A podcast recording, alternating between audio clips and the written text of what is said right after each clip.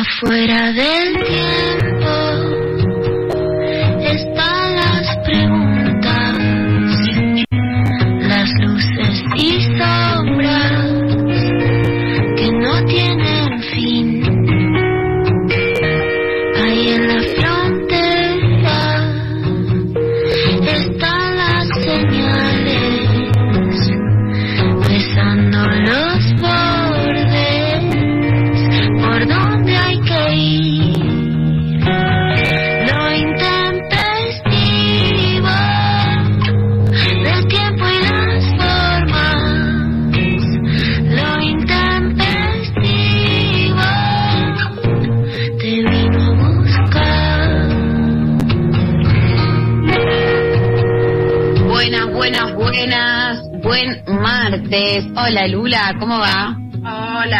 ¿cómo estás? Bien, acá andamos. eh, un nuevo martes intempestivo.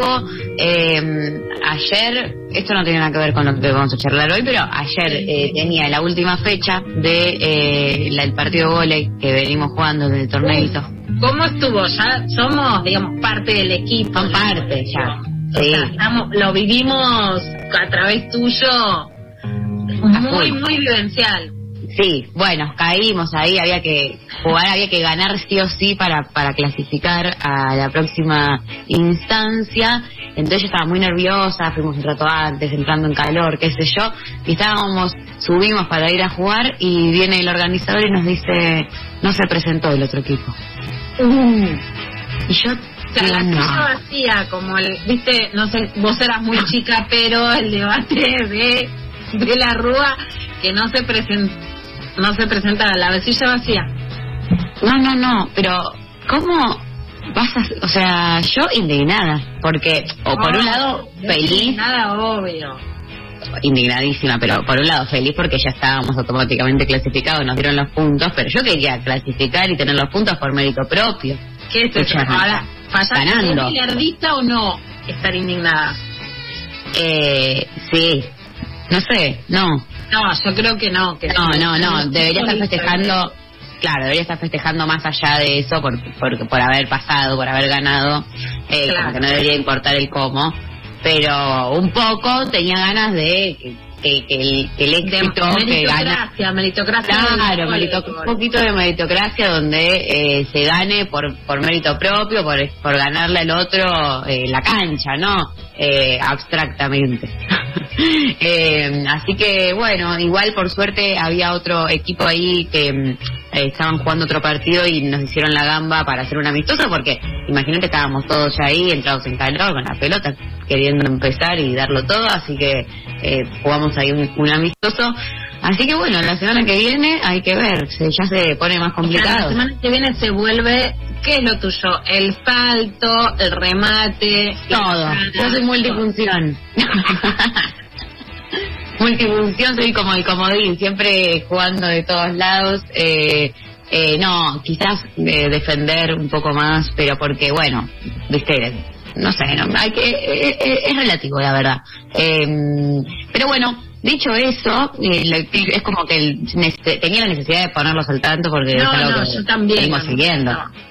Eh, eh, dicho todo eso, eh, hoy vamos a tener un programón eh, con muchas cosas y tenemos una consignaza relacionada a la entrevista que vamos a tener en un ratito. ¿Cuál es tu vínculo con los animales? Estamos preguntándoles hoy. Exacto, con lo animal, viste que, bueno, estamos aprendiendo un montón. Ayer la verdad es que me, me impactó lo de Alicia Duhovne Ortiz eh, pintando animales porque parece que no nos damos cuenta que no hubo una pandemia de casualidad, que no fue azar, fue que la biodiversidad está tan estallada que hay animales que no se terminó de comprobar si es el pangolín, si es el murciélago, los famosos murciélagos de Wuhan, Sí. que terminan transmitiendo enfermedades que antes no transmitían porque el mundo está colapsado porque ya no tienen lugar y entonces hay enfermedades que antes si estaban en los animales, los murciélagos ponerles se la bancan, no pasa nada. Pero si se la pasan a humanos está todo mal. Esto no pasó azarosamente, venía pasando con el ébola, con la gripe porcina, Claro, no es que fue la primera vez que pasó esto en la historia de la humanidad. Exacto, con la gripe aviar. No solo en la historia, sino como que en estos últimos años. La cosa era, che, si viene una pandemia que va a estallar. Ahora, la investigadora principal de Oxford de la AstraZeneca, que por lo menos yo la vi, si, quiere- si no- hacemos referencia, fue viral en este videíto, fue viral cuando en el torneo de Wimbledon fue súper aplaudida Cierto. en Sara que no pelirroja por si la tienen ahí dijo bueno se va a venir una peor nos dijo y no es que va a venir otra cepa o sea tenemos que cuidar lo animal en la Argentina hay un grupo de biólogos en, en ese equipo formó parte mi hermana Silvana Pequera, a la que le agradezco conocer de todo esto, que trabajan con los monos carayá en la Estación Biológica de Corrientes, fueron declarados monumento en Corrientes esta semana. El biólogo principal es Martín Kovaleschi, que el año pasado pasamos con los incendios muchas, eh, muchos de sus audios y que la verdad es muy importante para entender lo que pasa en el litoral. Justo ayer además se encontró un mono carayá en una fiesta, eso implica maltrato animal, tráfico animal, No un creer. desastre, así que también vamos a hablar de eso, pero es eso, ¿cuál es nuestro vínculo con los animales? De querer a nuestro perro hasta decir, che, mono no es mascota. No al mascotismo como me enseñó Silvana y al margen respetar lo animal. Incluso esto, me gusta avistar aves. Bueno, buenísimo, pero avistar no es. Me gusta ir al zoológico. No, fui al zoológico y ya no iría. Me gusta este, me subí al elefante y no me subiría. Me encanta andar a caballo. ¿No? O sea, ¿qué te pasa con eso de lo animal en muchísimos sentidos? Es, bueno, la consigna de hoy.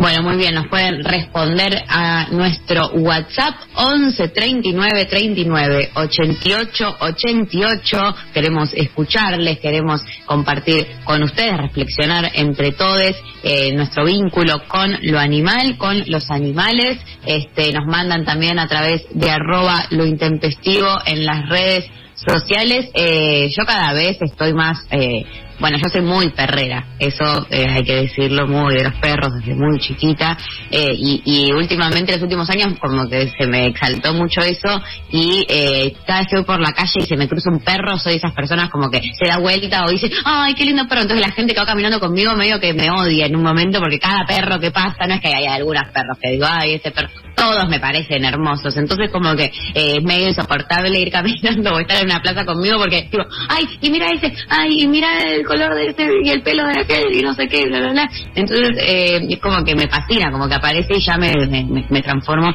eh, automáticamente. Y ahora, particularmente desde que en, en la casa de mi madre hay un perro salchicha, estoy muy fascinada con, con todo eso. Y acá, eh, con tanto Eva como Pablo, eh, com- compañeros El grupo, el grupo. el pero grupo, salchicha.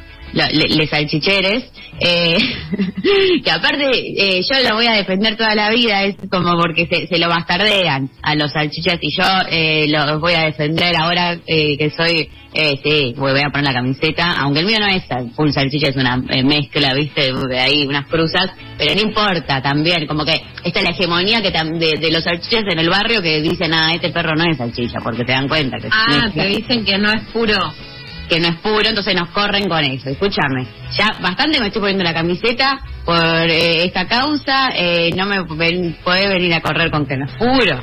Eh, ¿Qué pero es bueno, Lo de la pureza, escucha, mestiza. Un horror. Mestiza no. no, no, no entiendo que es como algo de otro siglo, como que ya, ya está. Eh, son compañeros, guardianes, no ladran al pedo y cuidan a las niñas, nos dice acá Ah, Eva. Muy bien. Bien. Todas bien. Todas todas virtudes este y en general bueno nada con con lo, lo animal siento que sí que hubo algo de estos últimos años que como que y sobre todo de la pandemia que nos obligó a ponerlo en primer plano no como eh, que, que- irrumpió en el mejor de los sentidos o, o- y que yo por lo menos pasé a tener otra percepción y como que hubo un cambio medio paradigmático sobre cómo eh, aparece lo, lo animal y los animales y cómo nos vinculamos con, con ellos. Este, Completamente. Hay un cambio y hay una necesidad de que haya un cambio. De hecho, todos íbamos al zoológico. Fíjate que todavía está cerrado, que fue uno de los paseos más paradigmáticos y que más como que enlazaron clases sociales, súper encerrados acá. Está Tema Ken, que bueno, por supuesto lo puede financiar Pérez Compán. es un lugar muy cheto, pero que se puede llegar con el 60. En mi vida de madre sola, la- el 60, Temanquén ha sido como histórico. Y en lo personal, por ejemplo, me vuelven loca, loca, loca, pero muero de amor por los hipopótamos, que en su momento había uno, uno bebé. O sea, me gustan mucho los animales, creo mucho en el respeto también a los animales. Vas cambiando de paradigma de lo que se puede hacer, de lo que no, del respeto. Creo mucho en la biodiversidad. Me encanta en los esteros de Liberado y leí una nota que decía que era un, un lugar de la Argentina que antes solo iban extranjeros y que ahora están yendo argentinos y argentinas donde se puede avistar un montón de animales autóctonos que antes este, no veíamos, por supuesto, que no se pueden cazar, eh, los yacarés, el aguaraguazú, que si tenés suerte lo, lo podés ver, bueno, por supuesto los carpinchos que aparecen en Nordelta, porque en realidad es, es tierra tomada de los sectores más altos de la sociedad, los más ricos, a eh, a los animales que eran autóctonos, bueno, el surí en el norte, un montón de esas cosas que a lo mejor decir va más allá de cómo, digamos, que es tu amigo, ¿no? Que es tu mascota, sino cómo te llevas con, con los animales. Ahí, a ver, Mariana. Acá, sí, Marian nos cuenta, dice, nos hicimos vegetarianas con mi mamá cuando yo tenía 15 años y trato de no consumir productos que vienen de los animales. Amo los animales, pero no tengo mascotas porque no tengo espacio. Bueno. Ahí está, eh, pero ese es un, o sea, ser vegetariana para no comer animales también es un vínculo con los animales en otra conciencia de lo que está cambiando, ¿no? Hay muchos carteles también a partir de esto en las calles de eh, son seres, no son objetos, son sujetos, sufren. Hay otra conciencia sobre lo animal que va cambiando y cada cual también tendrá por un lado sus posturas, pero está bueno entenderlo desde un plano que va más allá y te gustan, no te gustan. Completamente. Bueno, recibimos sus mensajitos 11 39 39 8888, nuestro número de WhatsApp. Nos mandan audios, les escuchamos, les queremos, les queremos escuchar y nos encanta. Y también si quieren mandar mimos, ustedes ya saben del otro lado. Eh, en un día para estar muy mimosa, muy mimosa. muy mimosas. Hoy estamos especialmente mimosas, así que también recibimos todos los mimos eh, de ustedes. Eh, arranca esta mañana intempestiva con eh, Patricio Rey y sus redonditos de ricota la bestia pop para arrancar este intempestivo del día martes.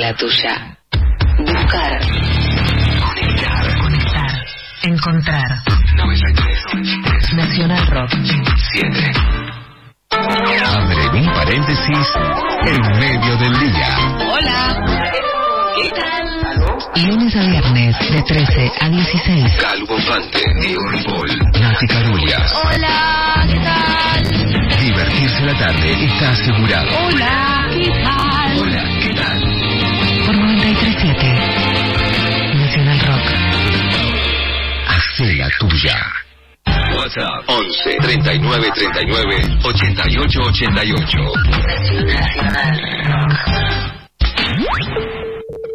Entrevista intempestiva.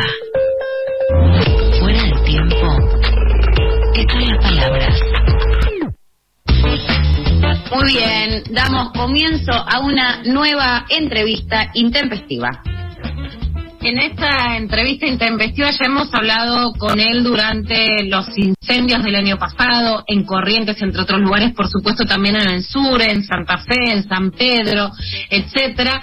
Pero él es Martín Koboleski, es biólogo especializado en ecología, es investigador del, cono- del CONICET, primatólogo, también es un activista por el ambiente, una de las personas más interesantes para escuchar sobre los animales y sobre además la visión política de qué hacemos con este colapso ambiental.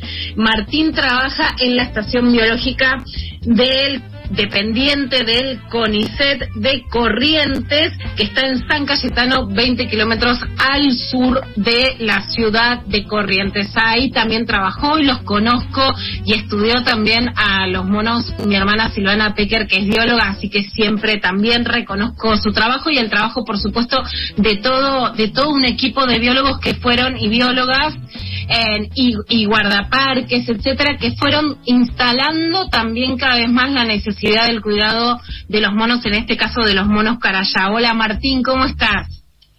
Hola, hola, ¿cómo estás Luciana? Gracias por la presentación. ¿eh? Gracias a vos, Martín. En principio, siempre y justo, la verdad es que habíamos programado la entrevista porque a mí me interesa escucharte y reproducir tu voz siempre, pero eh, la verdad es que justo hay un suceso que en una fiesta en Belgrano R, como si fuera una gracia, aparece un mono carayá completamente lastimado. Si querés, Martín, escuchamos un poquito del testimonio de que hoy es la cuidadora Cintia de la ONG Pájaros Caídos para contar un poquito el estado de este mono y que nos puedas comentar sobre esto. Escuchamos a Cintia. ¿Cómo vieron cuál es el estado de- del mono ahora?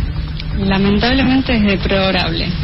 Está muy mal, está subalimentado, mal alimentado, pesa menos de un tercio de lo que debería pesar mínimamente. Todas sus articulaciones están deformadas y duras, no se puede movilizar. Le faltan muchas piezas dentales, así que prácticamente no se puede alimentar bien.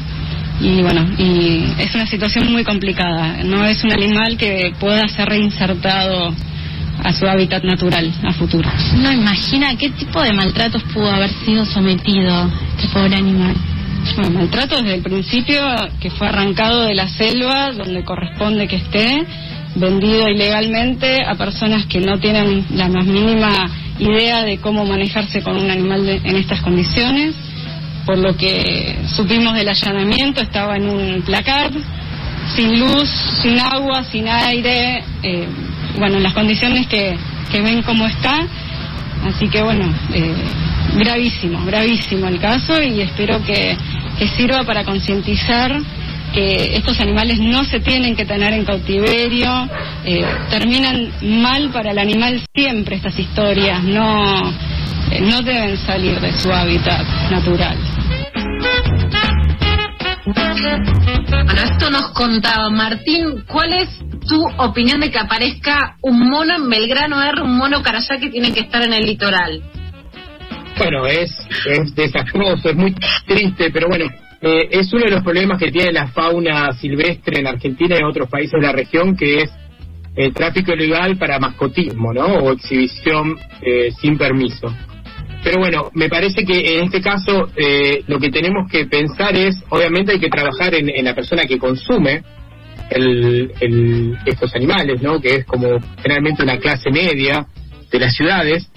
Pero también tenemos que trabajar con la gente que, que lo tiene como una salida de trabajo, ¿no? Este mercado de monos carayá se da mucho en el norte de la provincia de Santa Fe y sur de Chaco, a lo largo de la ruta 11, y generalmente son personas muy vulnerables que son los que capturan, bueno, de forma ilegal, obviamente, pero entonces tenés dos, dos variantes. Una, trabajar en la clase media que consume para que no consuma más, concientizar y entender cuál es la problemática. Pero por otro, ofrecer alternativas a gente que lo está encontrando como una forma de vida y que no hay otras formas de vida tradicionales en el lugar. Entonces, eso desde siempre, el tráfico de fauna es un tema que se viene tratando hace mucho tiempo y no termina de. de es uno de los, de los de los mercados más ricos, ¿no? Siempre venía drogas, armas y tráfico de fauna a nivel mundial el movimiento de, de dinero. Así que sigue siendo un problema, pero hay que ver que en el fondo de este problema hay, hay gente vulnerable que, que, que si de repente le desestructuras un mercado, no sé, eh, hay que pensar también en, en, no digo que está a favor, pero digo hay que pensar en toda la, la escalera que hay ahí. Martín, esto que decís no es solo sobre este caso, sino sobre una concepción de lo ambiental que piensa en un desarrollo sustentable. Por lo tanto, en proteger a los animales, en este caso al ambiente, por supuesto, y en tener en cuenta a las personas que, en este caso, pueden ser las que vendan los monos para ofrecerles otras alternativas económicas y laborales, ¿no? Quiero decir, para explicar que esto no es solo, che, démosle un laburito al que ahora vende monos, sino que es una concepción de cómo desarrollar una concepción ambiental en la Argentina. No, claro que sí. Además, si vos pensás y vas a trabajar con esta gente, cuando los identificás en el campo y te muestra dónde los capturan o qué hacen, es gente que está desplazada de los bosques nativos donde ellos vivían en general. Entonces, no, es que ellos decidieron, por ejemplo, no voy a cultivar o no voy a hacer un desarrollo sustentable, voy a dedicarme a, a negociar monos. No. Generalmente reciben muy poco dinero por este por este tráfico, o sea, hay intermediarios que reciben mucho más dinero y esta gente es gente que no tampoco tiene eh, o sea es como le pasa en muchos lugares de, la región del país. Están desplazados de sus lugares de trabajo por eh, básicamente por buscar un denominador común por el agronegocio no A- ahí también a, también vamos, ¿no? Que no es el mono solo que aparece en, en sino que aparece este modelo productivo del, del agronegocio. ¿Qué tiene que ver el agronegocio con los monos carayá? Hablamos el año pasado sobre los incendios en Corrientes, en donde aparecieron monos quemados también por esta forma de por un lado, desmontar para eh, generar soja y algunos de los estudios que hicieron las biólogas en, en la estación biológica que mostraba, no me lo olvido más, cómo con menos árboles los monos se peleaban más y por lo tanto tenían más estrés, ¿no? Como alguna de las cosas que podemos ver en cómo impactan en los monos carayá. Mira, hace poco terminamos de escribir eh, un informe, después de un año del incendio más o menos, y lo que encontramos en resumen es que poner el, el 75% de, lo- de los animales que teníamos desaparecieron, ya sea porque fueron quemados o se desestructuraron o fueron comidos por perros y demás. Y eh, para que se imaginen, todos los marzo-abril nacen crías, ¿no? En esta zona de corrientes, en los monos. Este año nació nada más que el 20% de las crías que deberían haber nacido en los grupos. Entonces vos vos tenés, eh, el efecto a largo plazo no es el incendio nada más, o sea, vos incendiás acá y allá y tenés un efecto en la flora y la fauna. Pero después, aunque pares todo, hay una inercia de efectos que no va a hacer que si parás de incendiar se recupera, no es como ahora. Si hoy paramos el planeta, no es que listo, vamos a ser felices, no, viene una inercia que hasta llegar a un, a un punto otra vez de equilibrio, como los quieras llamar, donde podamos repensar y arrancar otra vez eh, los sistemas ecológicos más saludables. Este, así que bueno, por lo menos estos incendios que tienen estas consecuencias a largo plazo, que los monos supongo que entre el susto, el estrés, otras consecuencias tuvieron menos crías, vos nos, vos nos dirás a qué, a qué responde ese comportamiento, pero que son por un lado del agro y también del modelo ganadero que incendia para poder seguir teniendo el ganado, ¿no? Para explicar la raíz de estos incendios. Sí, bueno, los sistemas agroecológicos que, que tienen, que están funcionando en Argentina y en la región, yo digo la región, estoy hablando de eh, Paraguay, sur de Brasil, ¿no? Esto que nos que estamos más cerca de nosotros, son de ese estilo, es de, de explotación total, rápido, eh, alta, buscar una eficiencia rápida, con, no sé, instalación de pasturas de crecimiento rápido, engorde y venta, o instalación de monocultivos, este, eh, con todo lo que trae aparejado, ¿no? Los agrotóxicos eh, y demás, y, y nada, producir ganancias rápidas en poco tiempo, ¿no? Y como siempre, estas ganancias rápidas en poco tiempo son para pocos, porque son dueños de campo muy grandes o corporaciones grandes de, de dueñas de campo y las eh, lo negativo o las cosas malas son para todos, ¿no? En este caso, para los ecosistemas, para áreas protegidas que en teoría disfrutamos todos, para, bueno, contaminación y demás. Acá en, en, la ciudad de Corrientes tenés playas eh, públicas, pero bueno, desafío a cualquiera que haga un análisis del agua, a ver lo que hay. Y después eso es lo que pasa, la gente de, menos recursos o más vulnerable es la que se va a usar las playas del río, las playas públicas. Otra gente tiene piletas y hace esta desconexión de como, bueno, no necesito ir a la playa, me desconecto y empieza esta esta desconexión o falta de, de, activismo en, una parte importante de la sociedad. Yo creo que que por ahí eh, me parece que la, la, clase media, que es la clase que más consume en Argentina o, trata de, de, consumir, es la que tiene que un poco empezar a pensar y repensarse cómo, cómo, cómo actuar, activar y conectarse de vuelta con el medio y las formas de consumo saludable, ¿no? Y eso va a repercutir después en las clases más vulnerables, ahora no le puedes exigir, bueno, no vayas arriba de una pileta, no sé, es, es como... Eh, eh, siempre estamos eh, poniendo atrás, eh, igual, igual que ponemos atrás los ecosistemas, igual que ponemos atrás la fauna, estamos poniendo atrás esta, estas, eh, la parte de la sociedad que es más vulnerable y es la que por ahí a veces está más vinculada al uso de estos recursos. Martín, ustedes lograron en la estación biológica que sean declarados no monumentos provinciales los monos carayá. ¿Qué significa esta decisión política y qué son los monos carayá para la mayoría de la gente que no los conoce? Bueno, en Argentina hay cinco especies de mono diferentes, cinco. Eh, lo que hemos eh, visto a través de reuniones de expertos, eh, fue donde también participó tu hermana, más casi liderando toda esa movida, es que eh, todas las especies de, monos están en procesos de extinción. Eh, una de las especies es el mono carayá. El mono carayá son una especie de mono que vive en Corrientes, norte de Santa Fe, Formosa, Chaco y un poco en Misiones, donde el macho es negro, la hembra es dorada, aúlla mucho, que se llaman monos aulladores.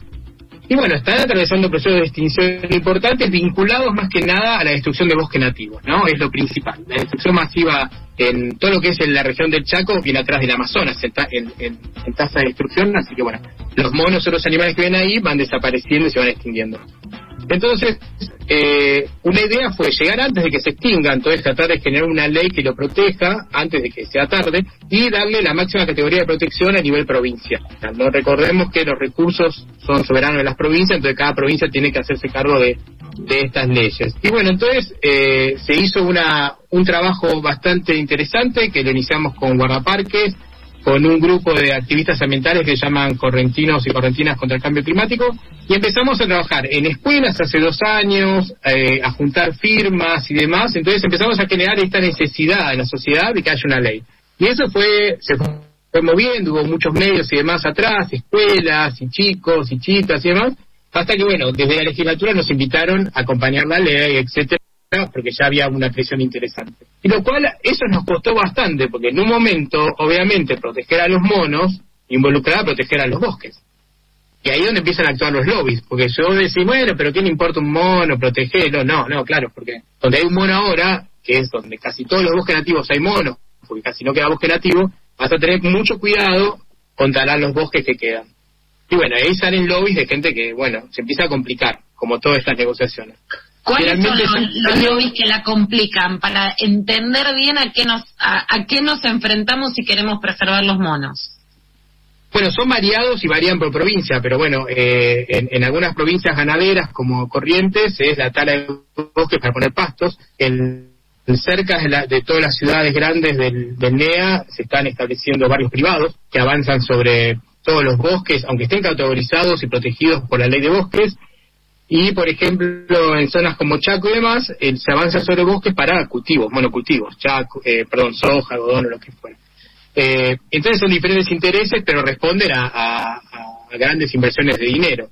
Entonces, este, siempre un problema que tenemos los activistas ambientales, o bueno, no sé si me, me animo a llamar activista ambiental, pero que los que estamos tratando de generar estos cambios, es, eh, es que estos grupos siempre actúan unidos y están asociados al poder real, ¿no? Están asociados al poder político. Entonces, ahí es donde empezás a hacer agua. Nosotros venimos como grupo de investigadores, como grupo de guardaparques, sin este ejercicio, y empezás a entrar en una cosa nueva, esta gestión de la conservación, que te enfrentás con gente que enseguida empieza a desmerecer tu trabajo, como decís, bueno, ah, bueno, los, los que quieren esto, la conservación, no quieren que la provincia sea productiva o que genere empleo. Cual sabemos que esto La, la- la grieta que quieren hacer es los que quieren a los monitos versus los que les importa la economía, ¿no? Esa es la falsa grieta que quieren hacer. no solo es falsa, sino que nosotros, de- desde el CONICET, además, estamos estimulados desde el Ministerio de Ciencia y Técnica a generar políticas públicas que tengan que ver con el desarrollo inclusivo y sustentable. Eso es como una norma, ¿no? no Obviamente hay investigadores que deben ser malos, entre comillas, que ven ir por otro lado y responder a los intereses porque somos todos humanos, ¿no? Y, humanas y, y algunos hacen cosas malas también. Este, entonces, em, vamos por ese lado y nos quieren hacer esa grieta que además es una grieta falsa, porque estos sistemas, de establecer forestaciones o sistemas de 40.000, 50.000 vacas, no dan empleo a nadie. Y si investigás un poco, nosotros trabajamos también con esta, con esta parte de, la instalación de, forestales, el empleo que da es en negro, termina en gente con cáncer y sigue, sigue siendo desastroso. Entonces generan grietas, la gente está enredada en medios de comunicación eh, hegemónicos, y bueno, entonces, eh, y bueno, y cuando hay una cuando hay crisis, como suele haber en nuestros países, cuando te ponen en juego el trabajo, bueno, la gente empieza a, a, a dudar, aunque sea gente que no vaya a trabajar de eso. Pues generalmente pasa eso en nuestra sociedad. Pone, instalan problemas que la gente no atraviesa y los toma como propios y, y la verdad que no los conoce. Entonces tenés gente que empieza a hablar por en contra nuestra diciendo, oye, pero ustedes no quieren eh, dar trabajo y bueno, hablan de gente que no va a trabajar de eso y que no entiende que la gente que trabaja de eso la está pasando muy mal también. Eh, entonces, siempre me parece que también esta ley del mono canallada, el objetivo final obviamente es proteger a un animal que está en extinción, pero es el objetivo final me parece o nuestro eh, objetivo cuando nos juntamos a, a pensar la movida era generar conciencia, proteger bosques nativos y generar activismo. ¿No? Generar movilización en la sociedad para que piense en, en formas de consumo diferentes, en formas de protección diferentes y que active políticamente. No hay otra salida que la, una, una acción colectiva política, no hay. Porque si seguimos en, yo además veía como en 8.000 asociaciones o, o grupos separados que defienden una cosa a la otra, estoy hablando de la parte ambiental, bueno, el, gobierno se nutre de eso, habla con uno, no habla con otro, qué sé yo. Entonces, me parece juntar, Unidad. salir, claro, y esta imagen por ahí del investigador, de esto y lo otro, confundía a la gente, entonces mucha gente se acercaba, eh, y bueno, después obviamente los guiábamos a algunos grupos por ahí que estaban buenos para activar. Pero, me parece que, que no hay, que el camino es ese, presionar, porque también los políticos, obviamente hay, hay límites, y hay un poder real muy fuerte que es difícil también de combatir o pelear con él, pero eh, hay momentos que los políticos tienen que ceder a, a algunas presiones sociales por- para conservarse en el poder ellos mismos, ¿no? Entonces este, hay que buscar esas vetas, presionar, salir y bueno, pensar etapas. O sea, si no salía la ley, eh, venía una etapa un poco más agresiva, entre comillas, pero salió. Salió la ley y bueno, eso sí, como todo triunfo hay que festejarlo. La última, eh, Martín, ¿cuánto tiene que ver el tráfico de animales con la pandemia? Sabemos que surgió en Wuhan, hay todavía distintas teorías sobre el murciélago, ¿no? El pangolín, etcétera, pero que ahí había un gran mercado de tráfico animal. ¿Cuánto tiene que ver con esta pandemia que marcó a todos y todas en el planeta? Bueno, el consumo de animales silvestres eh, eh, es productor de pandemias, es así. O sea, cuando vos movés animales silvestres, vos tenés un consumo de carne de monte, que se dice, que son por ahí pueblos originarios o gente que vive en el monte consumiendo en forma tradicional, ancestral, animales que eh, probablemente intercambian patógenos, pero están instalados en un círculo que no va a salir de ahí desde siempre. Ahora, cuando vos trasladás animales silvestres a ciudades o a mercados en ciudades, bueno, en China hay este consumo, acá no está ese consumo de carne tan marcado, pero sí de tráfico de animales. Este, cuando vos eh, empezás a mezclar patógenos que hay en animales silvestres con personas y propiciás saltos, va a haber saltos todo el tiempo. O sea, vos tenés que imaginarte que los patógenos son microorganismos que viven adentro de animales. Si vos al animal lo matás o lo extinguís, lo extinguís al patógeno siempre. Y ese patógeno después, cuando ve que los semeros están más, van a saltar a otra cosa. Si las cosas que El están cerca son es personas, el salto de la enfermedad del animal, que el animal se la banca, pero que el humano no, ¿no? El salto de estas enfermedades sí. que estaban en animales a seres humanos produciendo virus como, eh, por supuesto, el coronavirus. Claro, y, va a haber un montón más y tenemos que estar preparados. Si seguimos manteniendo nuestros sistemas de consumo e interacción con los con las selvas y los montes, van a venir un montón más. Hay un montón más produciéndose ahora. Lo que pasa es que por ahí no son tan eh, nocivas o tan negativas como la del COVID, pero todo el tiempo pasa. Nunca paró en la historia de, de la humanidad los saltos zoonóticos. Pasan y pasan. Ahora se incrementan más porque hay una invasión masiva de ambientes naturales y además una comunicación global rápida que, bueno, teníamos una cepa nueva en Sudáfrica y ya está en, por toda Argentina. Omicron, ya está en empezó en San Luis y ya está en Argentina. Ahora sí, te saco una más, pero muy cortita. Eh, Sarah Silver, la investigadora de AstraZeneca en, eh, en, en Londres, en el Reino Unido, dijo que la próxima pandemia va a ser más virulenta. Y esto es parte de lo que vos advertís si no cambiamos la forma de relacionarnos con los animales y el ambiente. Eh, no sé si va a ser eh, más virulenta. Puede ser eh, que surjan, en este caso, hablando del COVID, puede ser que surjan variantes que van, eh, por ejemplo, esta del, del COVID, eh, la de Omicron, por ahí se transmite más rápido, pero está haciendo menos, eh, produciendo menos consecuencias negativas, más que nada de gente vacunada, obviamente, si no te vacunas Claro. es otro planeta, otra cosa. Este, pero lo que viene son otras pandemias. Por ejemplo, Otras pandemias. de otros virus, o sea, coronavirus debe haber miles y miles de virus todavía dando vueltas, que no sabemos ni cómo son, pero hay virus de mil cosas más dando vueltas, bacterias y demás. Y tenemos varios problemas. Estamos tomando, por ejemplo, en muchas partes de, de todos estos antibióticos que le damos a los animales que consumimos, son antibióticos que también consumimos nosotros, con diferentes, bueno, calidad de producción. Esos antibióticos van al agua y están produciendo bacterias muy simples que nos dan diarrea resistentes a cualquier antibiótico que tenemos. Entonces, por ejemplo, uno de los peores problemas que tenemos es que se, calcula que en los próximos 50 años, por lo menos van a morir 10 millones de personas por año de bacterias que hasta ahora controlábamos, que producían diarreas y comunes, porque van a ser resistentes a cualquier cosa que tengamos y nos vamos a dar abasto para crear cosas nuevas. Este, y, esto porque otra vez el agronegocio, cómo producimos la carne, cómo producimos la comida, qué metemos en, en los ambientes naturales. Así que eh, el, el otro día justo decía una charla de por qué a mí no me invitan a ninguna fiesta, es porque siempre estoy llevando este mensaje de que si no hacemos algo, el futuro es trágico para, para nosotros. Para nosotros no sé si tanto, pero los que vienen atrás nuestro va a ser complicado si no hacemos algo. Bueno, para que podamos seguir yendo a fiestas, necesitamos escuchar a Martín Cobales, que es biólogo investigador del CONICET en la Estación Biológica de Corrientes, también dependiente del CONICET, primatólogo y especialista en monos carayá. Muchísimas gracias, Martín. Bueno, gracias, Luciana María, nos vemos. ¿eh? Gracias. Un abrazo enorme, lo despedimos a Martín y nos vamos a la pausa escuchando a Virus haciendo persuadida.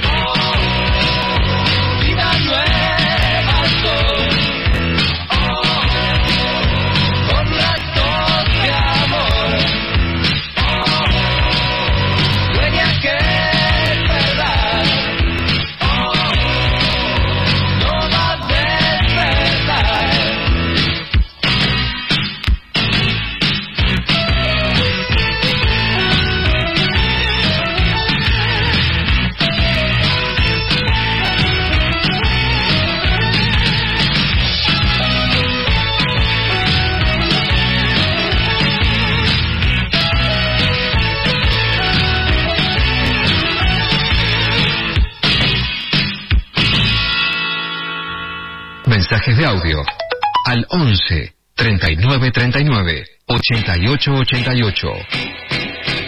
Bueno, muy bien, les recordamos la consigna hoy y les estamos preguntando cuál es tu vínculo con los animales, con lo animal, eh, qué- de qué forma te relacionás. Eh, tenemos mensajitos, nos pueden mandar al 11 39 39 88 88 sus audios que tenemos muchas ganas de escucharles. Aquí nos mandan por WhatsApp. Eh, hola chicas, eh, no solo que cierran los zoológicos, sino pensar al elegir productos no testeados en animales, bien la reserva de monos para allá de Córdoba, las secuelas, las secuelas de monos de laboratorio y es muy triste, podemos hacer más de lo que pensamos, también concientizar a niños sobre el respeto animal, ejemplo, evitar a mundo marino, ahí no hay diversión, saludos, son lo más Re- Regina. Bueno, todo, todo un tema porque lo que estábamos acostumbrados como algo que nos gustaba, hoy se considera maltrato, cautiverio, entonces hay que cambiar formas de diversión, de conocimiento que conocemos, por supuesto que todos los cambios cuestan, pero ahí vamos. Y también cuando esto, compramos una crema, está testeada en animales o no está testeada en animales. Sí, sí, ahí hay también tipo, todo un cambio paradigmático muy zarpado. Eh, yo, eh, eh, como me acuerdo de las primeras, viste, como, como esos momentos donde te va cayendo la ficha de las cosas de a poquito, eh, y me acuerdo como, como que tengo va- varios momentos así de, decir- de, de como de, que, de, saber, digo, de que me llegue la data como, ah, todos estos productos se testan en animales, ah, ok, esto es un horror, como, como cuando eh, aprendes algo nuevo que es eh, terrible y a partir de ahí inevitablemente haces un, un cambio eh, muy fuerte. Eh, agradecemos acá a, a la oyente que nos mandó ese mensaje. Eh, acá otro mensajito que nos llega por WhatsApp que dice, lo animal me flashea mucho, son otros seres, otras especies y aún así puede haber un entendimiento, convivencia y amor. Yo me siento orgullosísimo y realmente honrado de sentirme parte de la manada con mi gato, por ejemplo. Eh, que un animal decida quedarse con vos y que duerma encima tuyo y disfrute de tu compañía es algo que me flashea copado. bueno. Re, obvio, qué hermoso. Yo eh, re flasheo cuando con los vínculos, con, bueno, con el- mis perros, por ejemplo, es como que sí, nos estamos re Y Cuando se habla de mascotismo, Mari, para que quede claro, es que hay animales que son domésticos y que pueden ser mascotas tal como las conocemos, más allá de que replantimos o no los nombres. El no al mascotismo es que hay animales que no son para ser mascotas y que esos son los que no pueden ser. Las mascotas son mascotas, así que tienen ese vínculo hiperafectivo. Sí, sí, obvio, obvio. Eh, más vale. Eh, bueno, sigo leyendo mensajitos. Acá nos dicen, buen día, habla Manu. Mi relación con mi gata Mora es poderosa. Una vez conocí a una chica de nombre Mora y al tiempo tuve una gata con unos ojos similares y bueno, le puse Mora. Jaja, la adoro y la tomo como una madre extra. Saludos. Mira, bueno, es todo un tema, porque tiene la gata que le puso el nombre por la chica y la toma como una madre. Yo te digo que Sí, en ese tema de mora. Igual que se animen y que nos mandan mensajitos de audio, los queremos y las queremos leer, pero las queremos escuchar, vamos. Sí, es otra magia cuando les escuchamos. Ay, vale. radio, pongan la voz, por supuesto. Eh, hola Intempes, siempre perreros con buena relación con los animales domésticos. Hace poco pedimos delivery y mi sobri preguntó qué iba a comer ella y le dije que había unas empanaditas de cerdito. Se quedó seria, callada, mirando las empanadas. Le preguntamos qué le pasaba y nos dijo, ¿para qué me dicen si saben que si sé no lo puedo comer? con un padre que dice que lo más rico de una cabeza guateada es el ojo, no sabemos de dónde sacó tanta conciencia Beggy, niñas que nos enseñan y dan esperanza hermosas siempre. Bueno, Los niños. una generación que está cambiando en lo ve y en lo vegano, en lo vegetariano, completamente o en formas mixtas de comer, pero que tienen mayor conciencia sobre el maltrato animal. Sí, sí, la verdad es que es muy eh, eh, impresionante ver eh, eh, esa. Yo ya me siento de otra, de una generación eh, como que quedó re, lejos de eso, como que, que ahora los niños tienen, bueno, mucha más información claramente, pero me parece que hay eh, como que les llega una, un cambio de conciencia muy fuerte relacionado a, bueno, a género, un montón de cosas, pero sobre todo a lo, a lo animal eh, y que quizás yo de chica nunca eh, me, pregunté ni, ni, ni tuve como ni puse la atención y nadie me dijo como nada en relación a, a- todo esto y se naturalizó siempre el vínculo con lo animal horrible que tenemos, eh, entonces hay muchas fichas que me cayeron, eh, me están cayendo ahora, que me están cayendo ahora, eh, a todos, ¿no? Digo, de- te van cayendo las fichas durante la vida siempre de un montón de cosas, pero veo eh, en, en, en mis hermanitos, hermanitas y en, en todos eh, los niñes que voy conociendo que hay otra otra sensibilidad también y como otra empatía con, con, con el mundo y sobre todo con los con los animales y, la naturaleza en general que, que no sé, digo, no no quiero que mi caso no, no es representativo de, de todo es el, por lo menos de mi generación, pero que sí me parece que, que, que hay una distancia eh, ya generacional con, con las niñas, las nuevas generaciones, donde realmente hay hubo un cambio ahí, ¿no? De, de algo hasta de lo sensible, ¿no? De cómo se, se vinculan eh, con el mundo y con eh, lo animal y lo natural también. Eh, muy bien, seguimos recibiendo sus mensajitos 11 39 39 88 88. ¿Cuál es tu vínculo con lo animal? Eh, ¿Cuál es tu vínculo con los animales? Eh, y nos vamos a la pausa escuchando a los Talking Heads and She Was.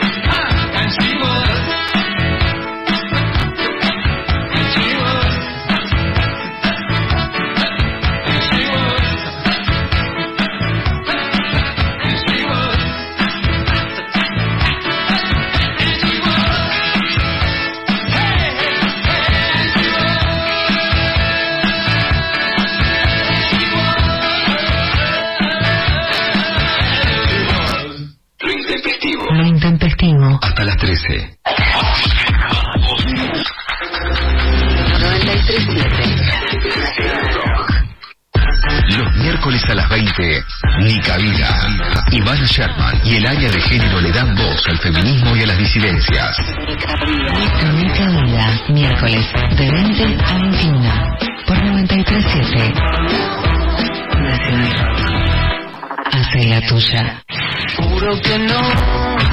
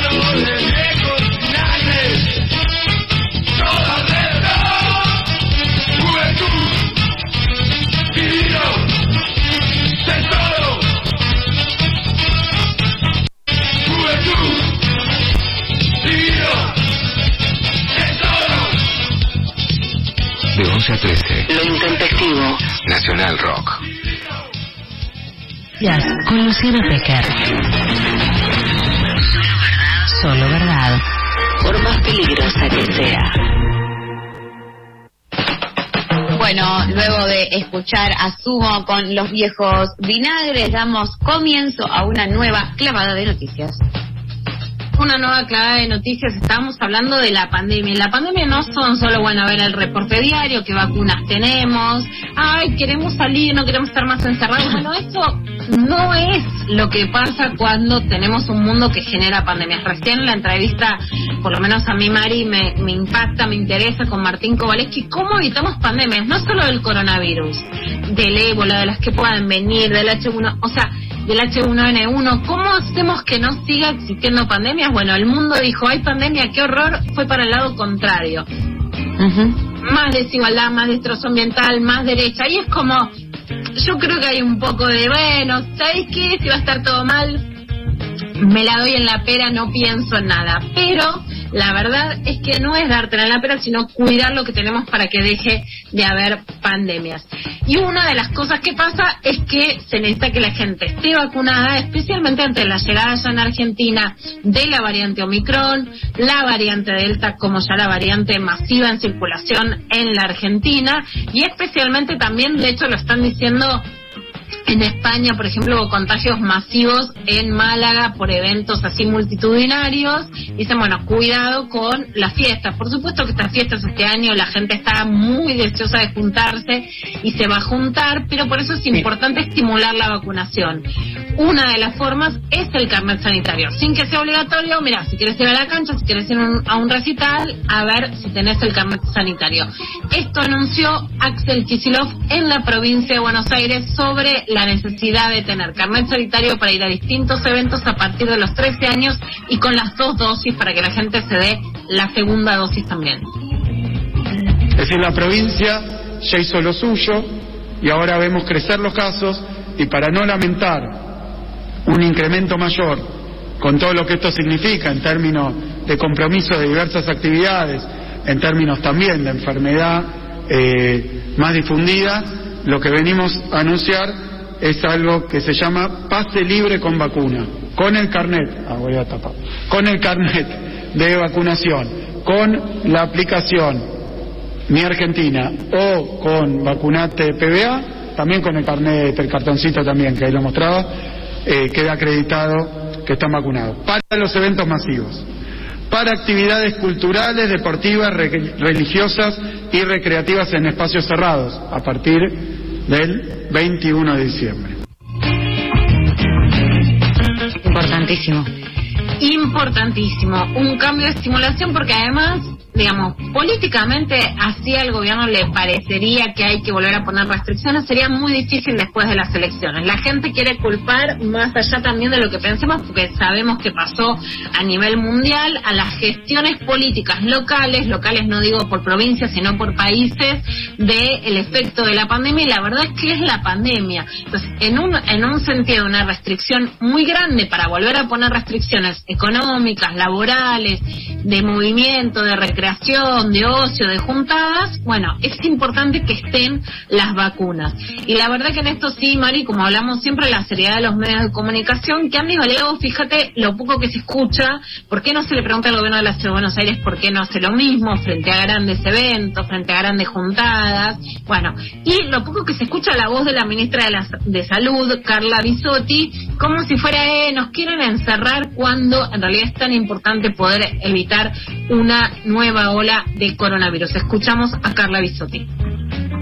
Todavía no sabemos el tema de si van a escapar o no a las vacunas, pero sí lo que sabemos es que es mejor tener dos dosis eh, para cualquier variante, aunque responda al menos es mejor tener el esquema completo que no tenerlo y por supuesto tener los refuerzos. Son todas eh, perspectivas optimistas de que la, la variante Omicron pueda ser transmisible pero no generar un problema para la salud pública. Ese es el punto que nosotros estamos buscando.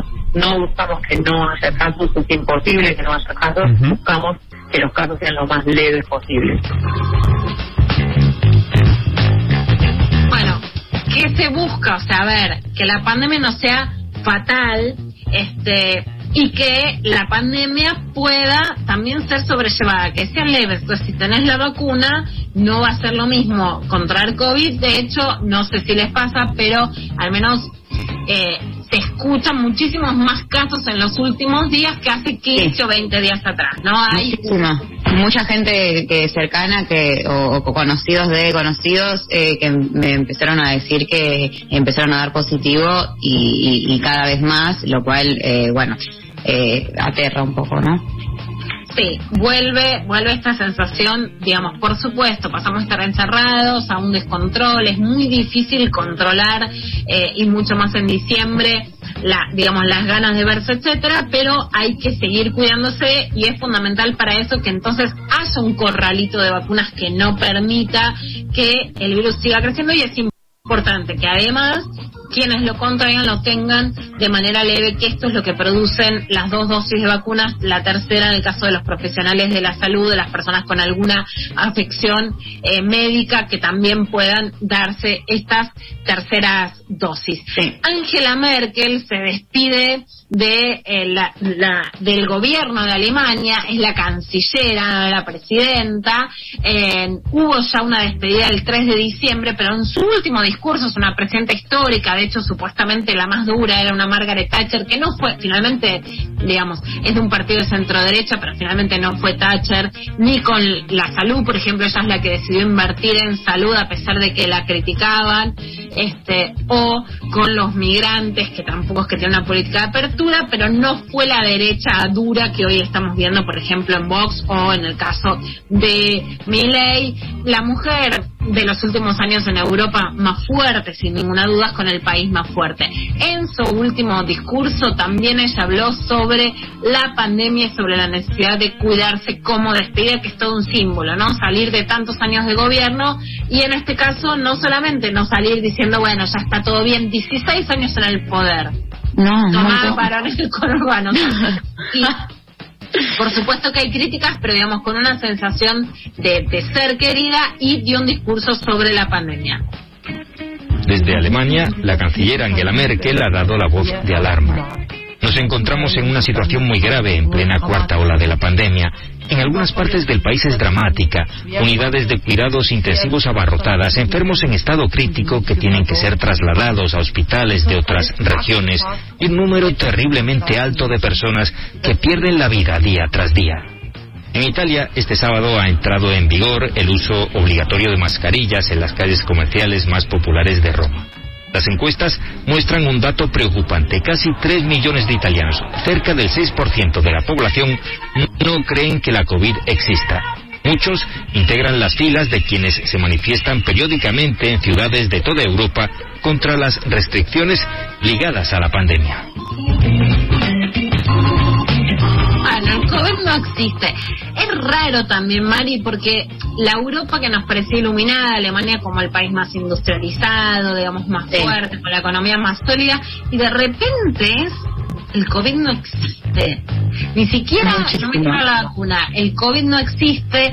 El sistema de salud más sólido y más fuerte de Europa colapsado por no darse la vacuna. Y una Europa que además genera la desigualdad de tener todas las vacunas para ellos y de una África mucho menos vacunada a la que ahora les llega la cepa africana, que es toda un- una muestra de cómo vos crees que generando desigualdad te salvas y finalmente, por supuesto, no te salvas. Una, eh, una alarma muy, muy fuerte. Hablamos hoy este y, y dijimos no lo que pasaba con eh, Sarah Gilbert que es la que advirtió que podía haber otras pandemias y peores. La próxima pandemia podría ser más contagiosa o mortal que la de COVID-19. No habla de otra cepa de COVID, sino de una futura pandemia, para que lo tengamos claro. No es que es otra letra más del alfabeto griego, sino que es otra pandemia, arrancar de cero, digamos.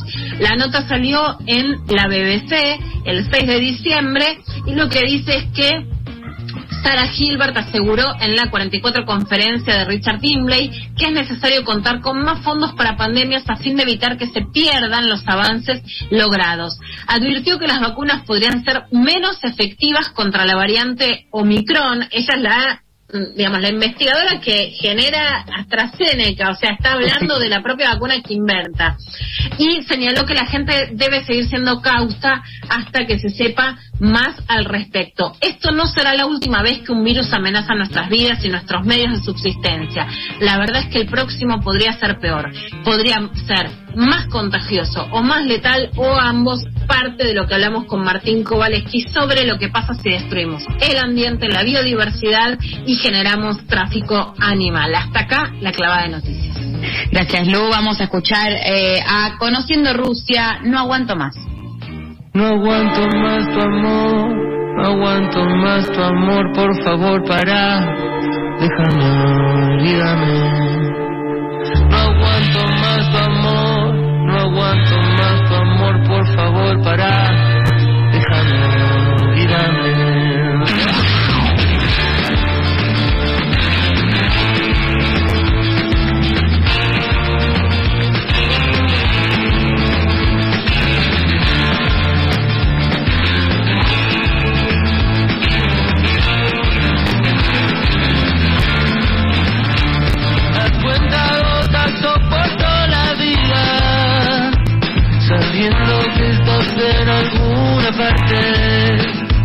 Escucho las canciones que más me hacen sufrir y voy robando besos insignificantes.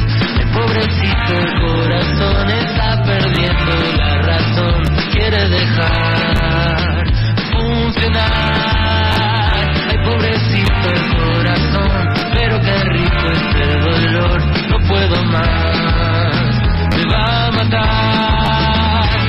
No aguanto más tu amor, no aguanto más tu amor, por favor para, déjame, olvídame.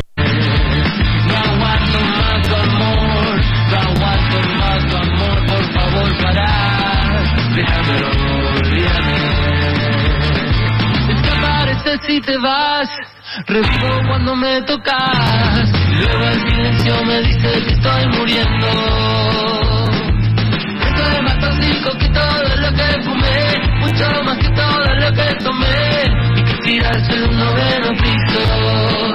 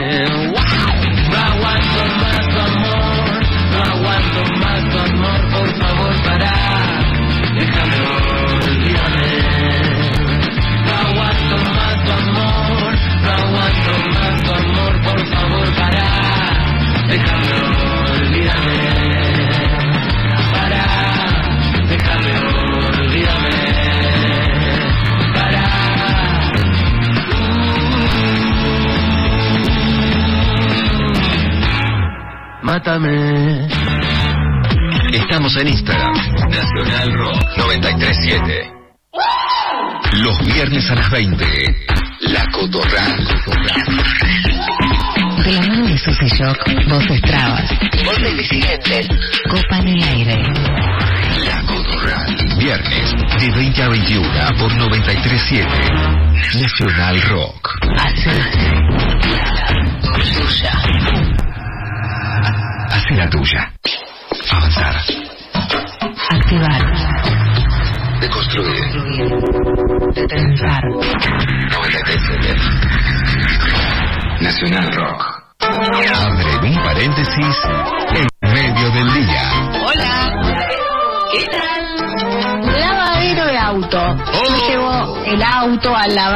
Con mucha caca de paloma, paloma que conmemora. O sea, violeta lo llevo al, al lavar.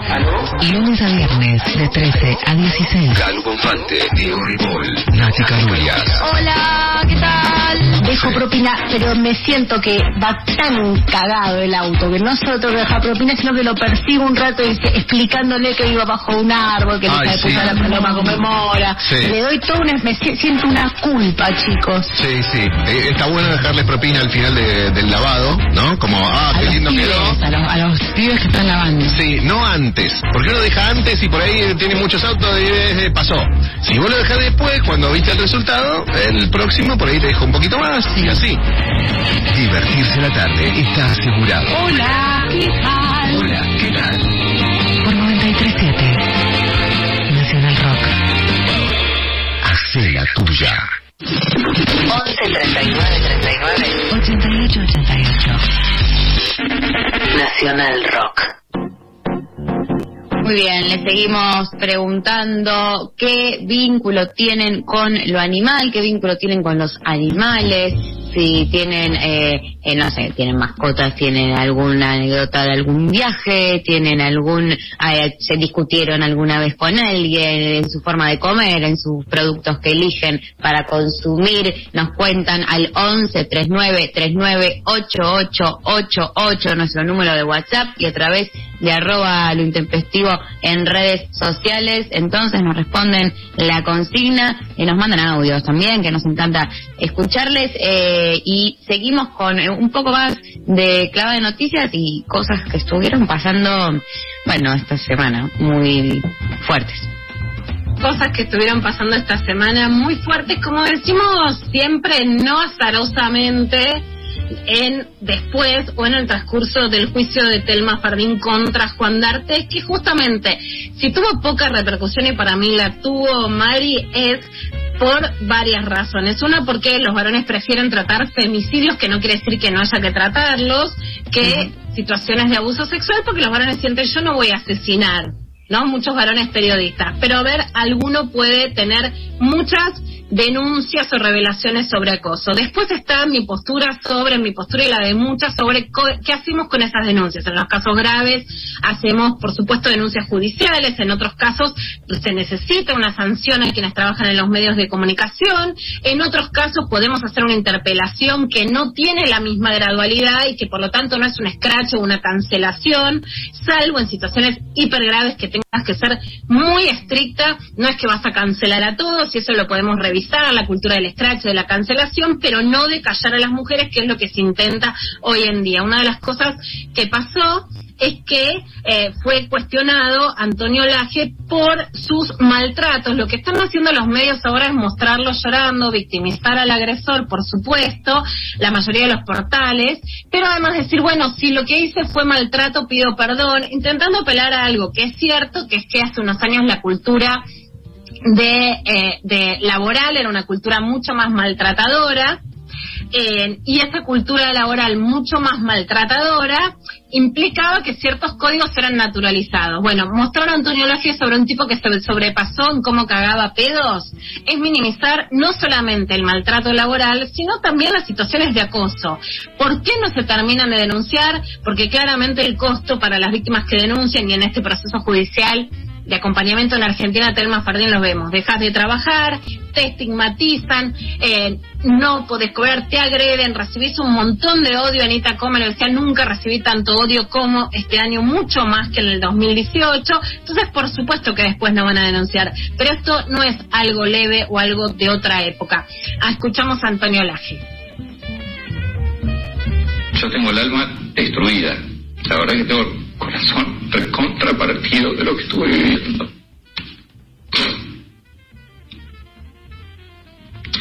Hace muchos años que yo estoy en esto, de más de 30 años.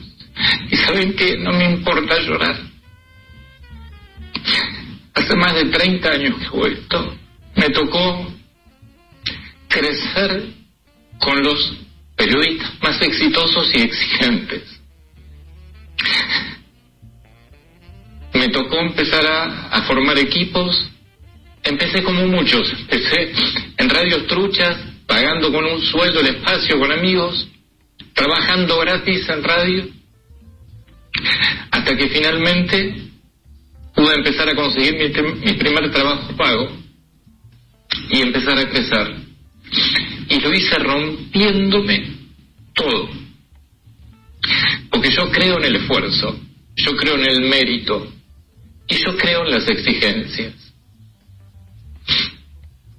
Yo no creo en los maltratos, la verdad que no. Yo creo en exigencias. Este, de, de mi carrera, en donde fui avanzando y fui, tuve la suerte, fue, la verdad que es un privilegio Ahí lo escuchábamos entonces a Antonio Laje en, en su programa eh, haciendo, bueno, eh, su, su, su descargo, ¿no?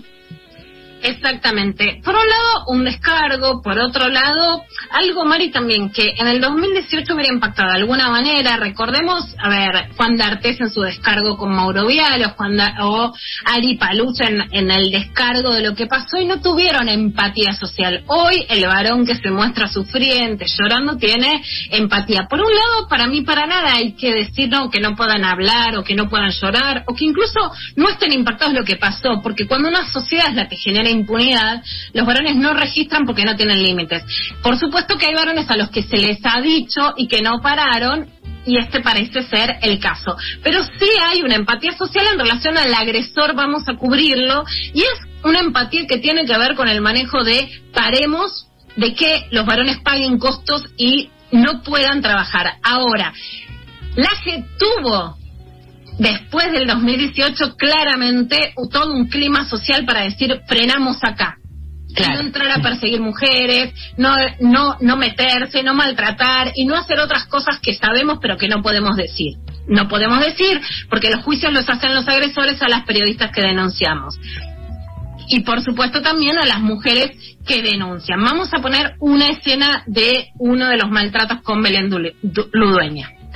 me podría ir sin llorar porque yo realmente soy así, soy muy sensible, quiero agradecerles a todos. Este último día son sensaciones encontradas. Eh, Belén, Belén se va de vacaciones anticipadas. Yo les voy a contar algo también. En el canal va a haber mucho cambio, obviamente. Sí, A Belén le pidieron que adelantara las vacaciones. Tiene que en enero hacer el noticiero de las 7 del, de las 19 o 18 de América Noticias. eso todavía igual no está Vas a definido. seguir en el mismo estudio, acá. Digo, pues te sa- estoy sacando una foto diciendo el último foto en el estudio es el mismo. Así que es el mismo. Pero esto es día a día. Bueno. Bueno, esta es una muestra. Un También estudio, ¿no? Esas dos cosas que una cosa es el maltrato y otra es el acoso. No necesariamente son iguales. En febrero va a ponerse en vigencia en la Argentina el convenio 190 de la OIT que va a hablar sobre todo esto. Por un lado puede haber maltrato sin haber acoso, puede haber acoso sin existir maltrato. Son dos cosas que van separadas. ¿Qué pasa cuando van juntas? Los testimonios no hablan solo de maltrato, porque además parece era un periodista exigente y las mujeres no se lo bancan, sino que hablan también de conductas de acoso. ¿Por qué? Porque además corría el rumor que América lo iba a sacar y habla de intereses de poderosos en contra de él. Bueno, lo que es poderoso hoy es que Ángel de Brito se lo montó, es el que dijo todos se callan, porque hoy tiene poder como en otro momento tuvo poder Jorge Real y hoy el que tiene poder en la televisión argentina, creo que incluso hoy esto puede pasar en dos minutos, es Ángel de Brito más que Marcelo Tinelli en otro momento, ¿no? Porque se llama de chisme del momento y por convicciones personales, porque ese otro canal, por muchas razones, dijo a ver hasta acá y por qué lo protegen. Es importante, Mari, por sobre todo, más allá del AGE, que un proceso que empezó en el 2015 en Argentina con ni una menos, no frene. Sí que tenga revisiones, sí que no se cancele a todo, sí que se revise cuáles son las denuncias de abuso sexual, sí que los errores de los varones no pasen a ser una cancelación, sí que haya una interpelación y que los varones escuchen, ¿no? Eso por supuesto. En- pero de ninguna manera mejorar procesos, podemos pensar cómo fueron los scratches en las escuelas secundarias, qué se puede hacer, cómo tratar el tema con los adolescentes para que no haya cancelados en pibes que están pudiendo aprender. Ahora, callar a las pibas, callar a las mujeres, callar a las trabajadoras no es la salida y es lo que se está intentando hacer, que ya no se denuncie más nada y que vuelva la impunidad. Además de esto, vamos a terminar de escuchar parte de lo que pasaba la semana pasada con el juicio Telma Fardín, que de vuelta decimos, Mari, es un juicio histórico donde hay tres ministerios públicos fiscales con cooperación internacional y que eh, tuvo poquísima repercusión en los medios de comunicación y muchísimos ataques. porque algo puede tener poca repercusión? Sí, bueno, que me la banco. Ahora, el tema es cuando tiene ataques de odio, porque entonces sabes para dónde va. Martín Arias Duval, el abogado de Telma Fardín en la Argentina, habló sobre la estrategia de la defensa de Juan D'Artes y habló lo que se puede hablar porque se respeta el sigilo que pidió el juez de la causa. En la causa penal de, de Nicaragua, que ahora el, el tema va a ser juzgado en Brasil, ni en Brasil D'Artes ha dicho absolutamente nada. Este, lo poco que ha dicho lo ha dicho eh, en alguna entrevista periodística nada más, pero él no ha dicho absolutamente, no ha explicado absolutamente nada. Él desde el primer momento dijo que iba a dar las explicaciones necesarias ante la justicia y cuando Nicaragua lo requirió él se fue a Brasil y hasta ahora todavía no hemos escuchado la, la versión de Artés. Ahora, si usted me pregunta por eh, cuál es la línea de defensa o la estrategia de defensa de Artés, me parece que por lo que yo conozco hasta ahora no está eh, en modo en modo absolutamente claro, para nada está claro, y me parece que también, y por lo poco que yo puedo decir, porque la verdad que no quiero ser yo quien eh, viole el secreto que ha dispuesto la justicia brasileña en relación a la tramitación de este proceso, pero sí puedo decir que eh, lamentablemente ha, ha- ha habido un interrogatorio eh, que en cierto sentido ha sido revictimizante para Telma. Telma de todas maneras tuvo una fortaleza tremenda y, y contestó absolutamente todas las preguntas más allá del carácter re- revictimizante de algunas preguntas que se le hacían que no tenían absolutamente nada que ver con el hecho, al punto que el magistrado que está a cargo del juicio en un momento eh, pidió que se cambiara la línea del interrogatorio. ¿no? Perdón, perdón, perdón. eh, un segundito con esto. ¿Quién preguntaba? ¿El abogado de D'Artés? Exactamente. ¿Y el tipo aceleró a un punto de revictimizar a, a Fardín? O sea, vos, vos te, ahí, sentiste, eh, vos te sentiste, te tuteo, vos te sentiste, vos estabas escuchando esto, ¿te puso mal el tono de las preguntas? Sí. Sí. Sí, sí, sí, sí, absolutamente. El tono de las preguntas a Telma Fardín fue absolutamente revictimizante. Telma se quebró, se quedaba ahogada, no podía respirar. Y esto es lo que hace que muchas otras mujeres no puedan denunciar sin ninguna, ningún lugar a dudas. El proceso de revictimización, de revictimización a Telma Fardín es tan, pero tan descarnado que por supuesto que esto disciplina a otras a que no se animen a denunciar.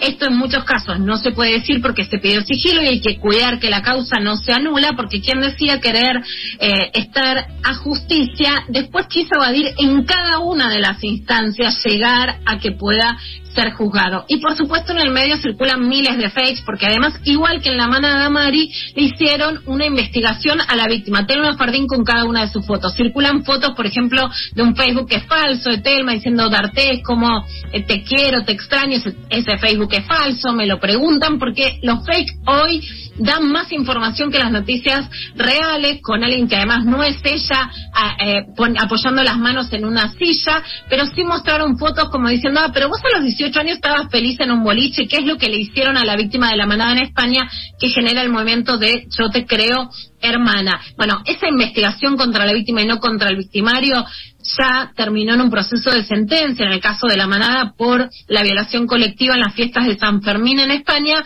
pero es gravísimo, pero gravísimo. Vamos a escuchar el último testimonio de Martín. Eh, en todos los casos de violencia de género y en los que hay eh, situaciones de abuso sexual en particular, a las víctimas se las revictimiza. Eh, eh, de- desde el momento mismo en que una víctima que se anima a hablar y a hacer la denuncia, en vez de recibir la denuncia e investigar el caso como corresponde, lo primero que se hace es desconfiar de la víctima.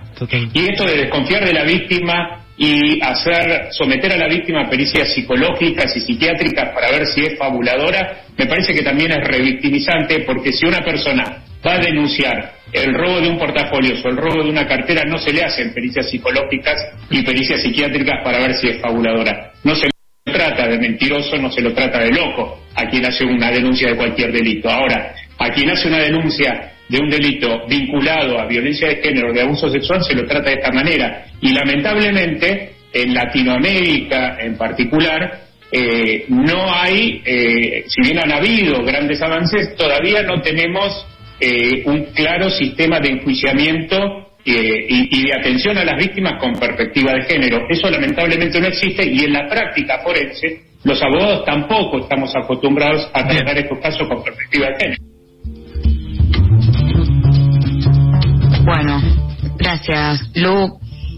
Ahí, ahí, bueno, está un poco el resumen de lo que decía Martín. Las audiencias van a seguir el 27 y el 28 de enero y hay que estar más atenta a lo que puedan ensuciar en los medios y en las redes sociales que a lo que ahora está pasando en la justicia. Muy bien, eh, nos vamos a escuchar a Lady Gaga con Poker Face y volvemos con más lo intempestivo.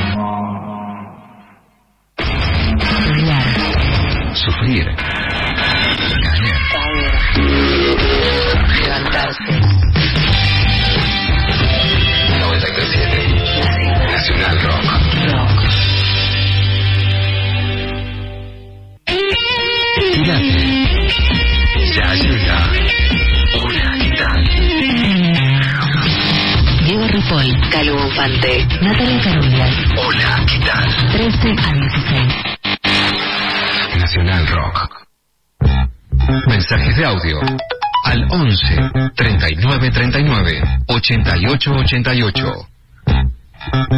Bueno, muy bien, recibimos sus mensajitos respondiendo a la consigna de hoy. ¿Cuál es tu vínculo con los animales, con lo animal? Eh, tenemos un audio, a ver, lo escuchamos. Me crié con perros y estuve, estuve mucho tiempo completamente sumergida en el mundo canino y cuando empecé a tener eh, mi primer cuando tuve mi primer gato wow fue todo un aprendizaje no entendíamos nada ni él ni yo y bueno hasta el día de hoy que hace más de 25 años que tengo gatos y gatas eh, aprendí muchísimo de, de estos bichitos muchísimo Bueno, qué lindo. Gracias. Gracias a, a- a la oyenta. Eh, hoy eh, les eh, mandamos un saludo de muy, muy feliz cumpleañito a nuestra compañera Sol Despeinada. Muy feliz cumple a Sol despeinada, que la pase súper bien. Un abrazo enorme. Eh, de acá por Instagram eh, nos dice eh, Manu, con los felinos eh, mi vínculo es cada vez más fraterno. Me mimetizo y ronroneo la vida. Eh, y después agrega, eh, cada vez más cercano el vínculo, he dejado atrás miedos y rechazos y entre felinos, perros o peces uno se siente mejor. Les mando beso. Eh, bueno, eh, grande, grosso, gracias por compartirnos eso. Eh, Paula también en Instagram nos responde y dice cero. Mi vínculo es cero. Bueno, Bueno, pero el vínculo puede ser cero personal y eso puede estar muy bien, pero sí que te importen. Sí, obviamente, total, total. Eh, acá eh, M. Traverso que nos manda también amor, ternura, respeto. Son parte de mi familia. Fidelidad a full. Bueno, gracias también eh, por participar respondiendo a la consigna. Les repetimos nuestro número 11 39 39 88 88. Seguimos recibiendo sus mensajitos eh, y nos vamos a la pausa escuchando a los vándalos chinos con mi fiesta.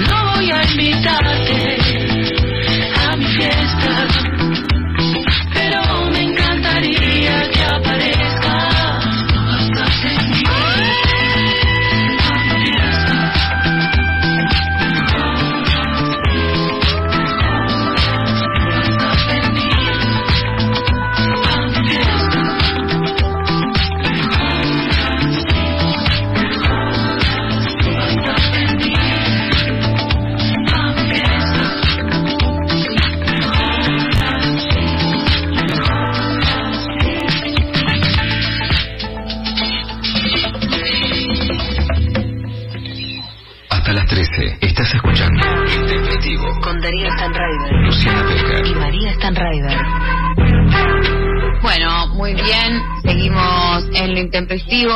Y Lu, eh, eh, bueno, siguen pasando un montón de cosas, eh, hay, hay todavía información, entrevistas que van, que vienen, eh, declaraciones eh, que cambian, eh, el, nada, toda la, la, la- la perspectiva de un montón de cosas, pero también que eh, continúan con nuestro culebrón, ¿no? Continúan con el culebrón, por supuesto, dicho siempre con respeto por quienes son las protagonistas, lo pueden sufrir, siempre del lado de la no estigmatización a las mujeres, esto queda claro, pero Zaira Nara habló con Marcelo Polino, dijo una frase que me parece, me identifica, me autopercibo. Pero dice, fuimos unas boludas porque las hermanas dijeron, che, no, mira, le dejamos a los pibes, a, a los padres para que los cuiden. Ay, qué genias que somos, qué liberadas. Los padres que hicieron trasnoche en París. A ver. Y yo voy a la fuente directo, yo paso esto, la llamé a la de China y me junté con ella, no lo sabía nadie. ¿Perdón? No, sí, de verdad, de verdad. O sea, yo hay cosas que a mí no me pueden quedar como dudas, ¿entendés? Es como, son- soy una persona adulta. Hay determinadas cuestiones que para mí se resuelven cara a cara, no tipo me dijo, le dijo, hablale con uno que con el otro. Yo sabía que ella me iba a atender y ella sabía que yo le iba a hablar bien. Qué suerte. Claro, por eso te preguntaba si eres amiga. O sea, yo, no, vos o sea, sos la capaz- amiga, yo no- No, yo no soy la amiga. o Vos sea, sos la amiga. Bueno, capaz que, capaz que soy más amiga que vos, pero no, no era, o sea, era muy amiga de mis amigas, pero yo no, yo no le contaba a mis. Pero el llamado que apuntaba, a, a- ¿qué, qué respuesta? No, que, no el relato de lo que había pasado, digo, pero vos qué esperabas de ella, que, que te contó. Yo quería escucharla, no sé, como, o sea, quería todo lo que yo quería saber, no quería preguntarle a un periodista o prender la tele y ver cómo se daban las situaciones en cadena nacional o ver qué opinión tenía o postura uno o el otro. Me pareció que tenemos mucha gente en el medio, entonces Claro, por respeto a toda la gente que había en común, yo no quería cruzármela en un evento y darle vuelta a la cara porque no me pasa con nadie, o sea, yo soy una persona que no tengo enemigos, no me gusta llevarme mal con la gente, entonces obviamente que si mi hermana tiene una enemiga, o sea, decanta que va a tener que ser enemiga mía, pero yo digo, ¿cómo hago? ¿Cómo lo manejo? ¿Pero que la llamaste y te juntaste en la casa cara a cara o fue...? Sí, la fui a ver a la casa. Bueno, fuerte. Eso me parece bien, porque hay algo, bueno, por supuesto después se cuenta, pero bueno, yo también que lo cuente a alguien que es conductor y a la que le pregunten y que trabaja en un canal, vamos a entender que por supuesto es así el circuito. Pero ir de frente, dar la cara, decir a ver cómo es esto, me parece que está buenísimo, más allá de lo Sí. otro que también este lo leí, lo dijo, que bueno, que forma parte de, de un proceso del que todos estamos hablando de qué hacemos, cómo somos, qué, qué hacemos y mucho más cuando, eh, cuando un país está debatiendo sus relaciones amorosas a través de esto. Sí, total, total. Eh, es como que se, se genera, me, me, me gusta también algo de esto, de bueno, eh, fui, hablé directo, ¿no? Como no, no, que explica que no entró en, en toda, digo, estamos, estaban todos eh, o muchos eh, siguiendo el caso y la verdad es que eh, se sale por, por un montón de lugares, un montón de información de no sé qué, eh, que, que, que nunca terminé de saber hasta dónde sí, hasta dónde no, eh, estamos todos casi pochocleando y en la mitad, bueno, nada, hay gente involucrada y pasan cosas y en este caso, bueno, se explicaba eh, cómo fue su accionar, que yo hubiese hecho la misma, o sea, yo en su lugar, me gusta porque viste que la- esto de, de me siento una angelita de, de, de LAM diciendo bueno yo en su lugar hubiese hecho lo mismo como que de lo propio pero pero banco banco banco la actitud Totalmente. Y hay algo, Mari, que me llama la atención en este sentido también de manera muy respetuosa, porque a veces hay símbolos sociales que van más allá de las personas, ¿no? Justamente cuando se empieza a hablar de la China como, bueno, es una roba maridos, es una zorra, se metió con tipos casados, aparecen un montón de historias anteriores, por supuesto la de Pampita y Benjamín Beicuña, y también con Eugenia Tobal y Nicolás Cabré, del que ella fue novia y es el papá de su primera hija, que Eugenia Tobal siempre se supo se quedó muy mal por esa situación, pero al contrario, que otras situaciones más espectacularizadas, muy reservada. Justo Eugenia Tobal es llamada a una serie de a conducir un nuevo programa, no una serie, sino un programa en Canal 13, habla de esta situación también, porque probablemente, bueno, si estás ahí tenés que hablar. Hay algo que me llama la atención más allá de, de entender lo que hacen las personas y de no idealizar tampoco a una mujer porque sea liberado, porque no le importe, porque no se trata de un lado o el otro. Si hay algo de estigmatizar a la China porque no le importa nada, roba maridos, es la liberada y eso es complicado para una mujer que tiene que trabajar, que es mamá. Entonces, más allá del debate social que se puede hacer, entender que recrudece una estigmatización sobre una mujer terrible. Sobre otras también, porque cuando, porque ahí nos damos cuenta como la tele, los medios, las revistas se ensañan con todas. La dejada es despreciada, pero la que la que es la nueva novia también es una mala y es una jodida. O sea, todas son despreciadas. Al margen de eso, Eugenia Tobal va a conducir un programa que ya empezó en Canal 13 que se llama Hogar Dulce Hogar. Bueno, ahí me pasan cosas con ese título. Me pasan cosas y lo Ah, tengo ¿qué- que decir. ¿Qué pasa con ese título? Bueno, el contenido del programa que es de construcción, algo que se ha hecho mucho en Estados Unidos y que me encantan ese tipo de realities, los que van y te decoran todo en un día, los que te enseñan a hacer. Sí, no, fan, fan, eh. Yo eh, es- es- me he pasado fines de semana con mi madre mirando esos programas uno atrás del otro sin parar, eh, pero y, y- y fantaseando también, ¿viste? Porque te la pintan y una se cree también, de un momento ya sos diseñador de interiores y, y ya sabes de materiales y cómo aprovechar el espacio y qué queda mejor en cada lado. Este, está plagado aparte de ese tipo de, programas en algunos canales eh, que bueno he sido he sido muy fan he consumido mucho y he maratoneado mucho eh, de vez en cuando cuando pasa algún que otro fin de con, con mi madre lo volvemos a, hacer eh, pero bueno no sabía que se estaba haciendo que, que estaba acá en esa propuesta te intenta llegar acá con un reality tipo Masterchef o, en- o los reality de moda de hacer un vestido, bueno, con que alguien se haga un baño, un placar, un estudio, qué sé yo. Por supuesto que lo, digamos, eso, pulgar para arriba. A mí también Sí. me gusta, es un formato más yankee. La verdad es que acá en la Argentina la gente no se remanga y hace sus cosas pocos, hay algunos. Digamos, pero en general no son mu- no son muchos, hay una cultura de la autoconstrucción mucho más fuerte en Estados Unidos me parece bárbaro. Hay una revalorización del hogar y de hecho muchas refacciones domésticas en la pandemia porque se revalorizó el lugar donde vivís y también pulgar para arriba. La frase hogar dulce hogar, pulgar para abajo. o sea, no tengo, más allá del título, de decir nos ponemos quisquillosas, no tengo ninguna duda que aunque esté buenísimo que, además ahora lo cuenta Eugenia, una mujer sea más habilidosa con la electricidad que con la cocina y eso pulgar para arriba. Las refacciones domésticas pulgar para arriba. El formato televisivo pulgar para arriba.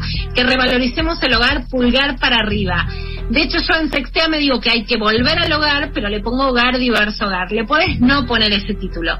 Pero yo sí creo que en el tratamiento, en el símbolo, después hay personas reales, Eugenia Tobal que es una divina y que vuelve a conducir me encanta y que la pasó mal y que la pase bien y que si sabe de construcción genial y Wanda Nara la pasa mal, China Zoe la pasa mal y con ellas por supuesto hay algo mucho más de respeto que de eh, de andar levantando el dedito.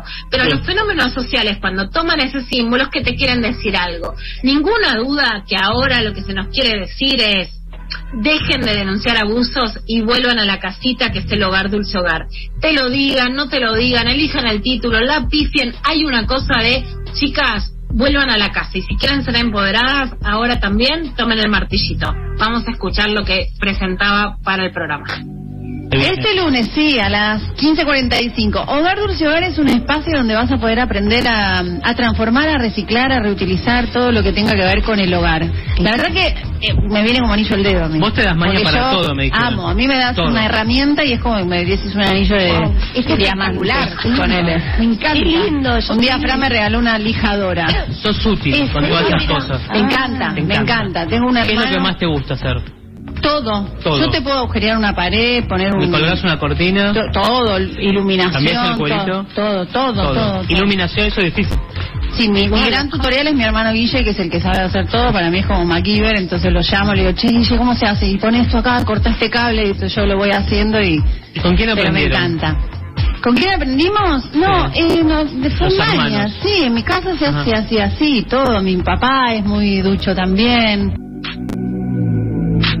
Bueno, Ahí está. es una mujer útil. Vos fíjate. Ahora sí sos útil, ¿eh? Ahora sos útil. Utilísima. Utilísima. Claro, utilísima. Ese gran formato de domesticación femenina. Si vos me decís, en utilizas más enseñaba. Tejido y tejer es buenísimo. Te enseñaba cocina y cocinar es buenísimo. Pero, ¿qué es lo que te quieren decir? La nueva utilísima ahora sabe arreglar como combo. Pero es... Dos dedos, chiflido, chicas, vuelvan adentro a la casita.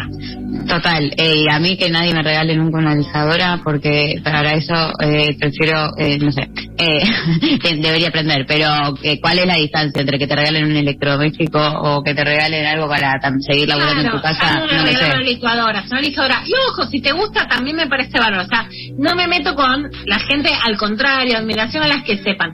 Pero sí veo en el título una cosa muy simbólica de que las mujeres vuelvan al hogar con ahora un toquecito más industrial. Completamente. Eh, nos llegan eh, mensajitos acá, eh, dicen por WhatsApp, llegué tarde, pero escuché hablar de gatos y paré la oreja. Son mi familia más compañera y fiel. Ojo, también tengo familia humana y amigos, pero a ellos no los dejo por nada. Los más auténticos del planeta, los amo. Eh, gracias eh, por el mensaje y tenemos audios de oyentes. A ver, ¿escuchamos? Hola, buen día, ¿cómo están? Muy interesante el programa, soy Silvana, de acá de Barracas, por la consigna de los animales, de nuestro vínculo, ahora estamos vinculados este, eh, con un gato que estamos transitando, es súper mimoso, cariñoso, agradecido, tiene aproximadamente 13 años, bueno, sufrió maltrato, le dispararon un balín, impactó en la cadera eh, y bueno, lamentablemente también se quebró el fémur, pero gracias a Dios está bien, no necesitó intervención quirúrgica. El tema es que está inserto acá, nosotros tenemos dos gatas y bueno, eh, la verdad que disfrutamos, nos da tanto amor y tanto agradecimiento, chicas, es una cosa que no se puede, no se puede describir. Gracias. Ay, no, no. Me toca el corazón. Cuánto amor. Bueno, gracias. Eh, escuchemos otro audio, a ver. Buen día, ¿cómo va? Bueno, creo que un poco el kit de la cuestión está en entendernos como parte de este todo, ¿no? Somos seres humanos y vivimos con animales, con plantas, con un montón de otros seres. Eh, por eso, bueno, un poco la lucha está en el extractivismo, en la forma que, que como seres humanos arrasamos con todo en vez de poder vivir de forma armónica y en conjunto, porque en realidad es lograr el equilibrio para, para vivir todo un poco mejor. Y bueno, con los animales no es cosa menor y creo que un poco igual esto de, de- del, del cuidado por los animales tiene que verse como en una forma un poco más general. Yo, por ejemplo, soy fóbica del plástico, entonces cuando me compro algún producto, no solamente pienso en que no esté testeado en animales, sino también que después no vaya a ser un plástico un solo uso que termina en el océano matando un montón de otros animales. O también estoy en un proyecto de reciclar aceite usado de cocina porque contamina muchísimo el agua y así toda la fauna que se encuentra en el agua o todo el suelo en donde se pueden sembrar verduras y comida eh, para transformarlo en jabón. Entonces, bueno, creo que es un poco cambiar los hábitos cotidianos para transformarnos como humanidad toda. Bueno, muy importante todo eh, lo que nos dice acá la oyenta. Gracias por sus mensajes. Gracias a todo el equipo de producción, eh, a Eva Díaz, Pablo González, Mariana Collante. Gracias también a Berenice y Nazarena que nos operaron técnicamente. Lula, te mando un beso, un abrazo enorme. Un beso y un abrazo enorme. Un beso para todos. También nos vamos escuchando a Oasis, Live Forever. Chao, gente. Adiós.